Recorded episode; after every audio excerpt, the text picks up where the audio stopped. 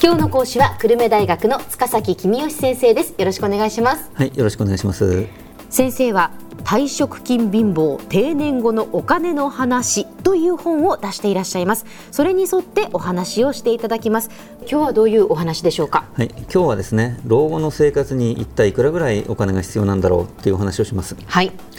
で老後の生活には1億円必要だという人もいるので、えー、心配している方も多いでしょう。う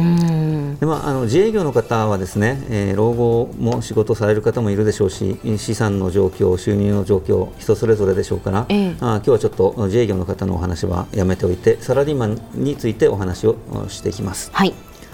で家計調査という統計があってこれを見ると高齢者の無職の世帯はだいたい生活費が1か月26万円ぐらいですね。えー、普通のサラリーマンと専業主婦の家計ですと、まあ、大体月に23万円ぐらい年金が受け取れるということですから、うん、月に3万円ぐらい足りなくなると。はいまあ、2人とも100歳まで生きるとして65歳の時点で1500万円あればあなんとか足りるという、まあ、そういう計算になりますと。はい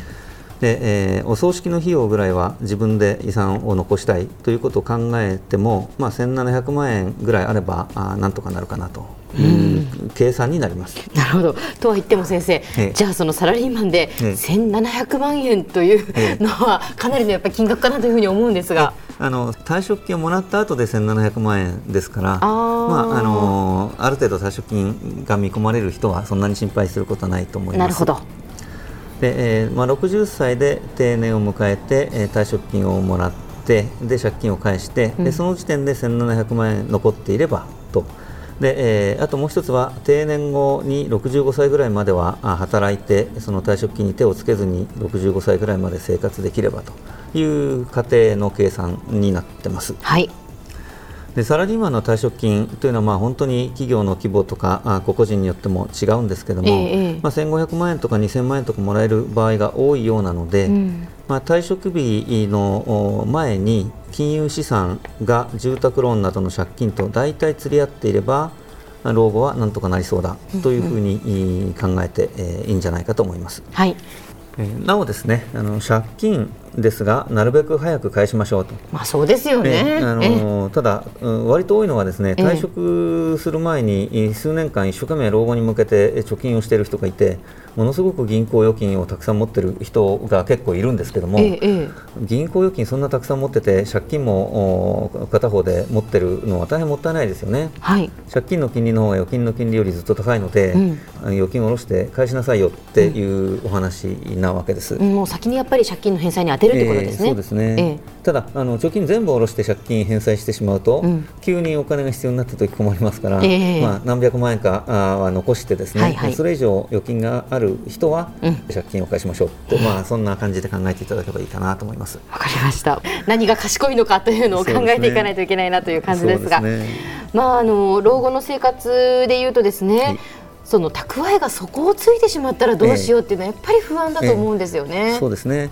あの老後、長生きしてその間にインフレになっちゃうと例えば100歳まで生きてる間に物価が3倍になっちゃったらいくら貯金持ってても蓄えが底をついちゃいますよね。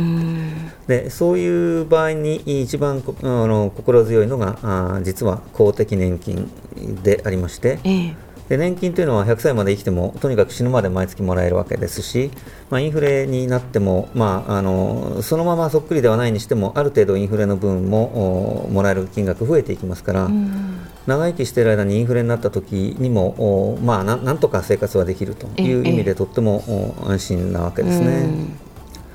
で一つ言われているのは少子高齢化が進むと年金の財政が苦しくなるので年金が少しずつ目減りしていくというふうに言われてます。えー、そうですね、まあ、あのそれはある程度しょうがないことで物価が上がったほどには年金が増えていかないということなんですが、まあ、そうは言ってもあの全然増えていかないわけでは多分ないと思いますので、えー、えー、まあ、心強いことには違いないと思っていいと思います。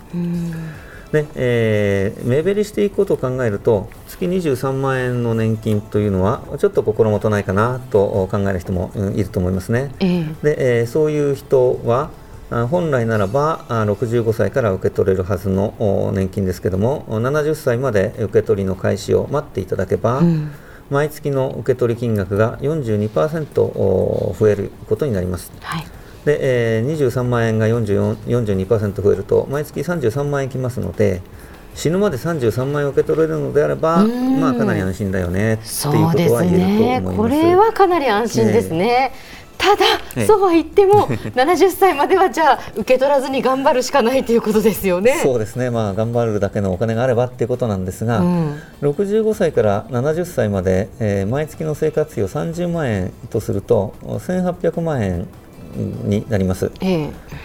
ー、足りなそうだなと思った方あの決して無理な投資に走らないでいただきたいと思います。はい投資にはリスクがありますから、大儲けを狙えば大損をする可能性があるわけですよね。はい、無理をしてやっぱり資産を増やそうと思うと、まあ、危ないよっていうことですね。そうですねもう足りなそうだったらまず倹約をしましょうそれから定年後も仕事をしましょうでこれまでは長期の不況でしたから労働力が余っていて高齢者が仕事を見つけるのは大変でしたけれども、ええ、これからは少子高齢化ということは労働力が足りないわけですから高齢者の方でも探せば仕事が見つかる可能性は結構高いと思います。でただあのその際にぜひ気をつけていただきたいのは現役の時代とは立場が違うんだということをしっかり認識していただきたいと思います。はいでえー、自尊心があ強いとなかなかあ割り切りができなくて若い人たちから扱いにくい高齢者だなと思われてしまってはなかなか雇ってもらえないということになるからですね。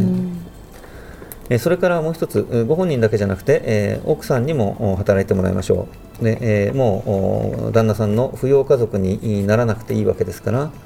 103万円とか130万円とかいう壁があると言われてますけどもそんなものを気にせずに奥さんもどんどん働いて稼いでいただけばいいと思います。では先生今日のまとめをお願いします。はい。老後の資金は1億円必要だと言われていますが年金も退職金も親からの相続も加えてのことですから安心してください普通のサラリーマンは退職金をもらう前に借金と金融資産が同じぐらいであれば老後はなんとかなります。住宅ローンなどが多額に残っている人は老後も働くなり倹約に努めるなり頑張ってください。今日の講師は久留米大学の塚崎君吉先生でした。どうもありがとうございました、はい、ありがとうございました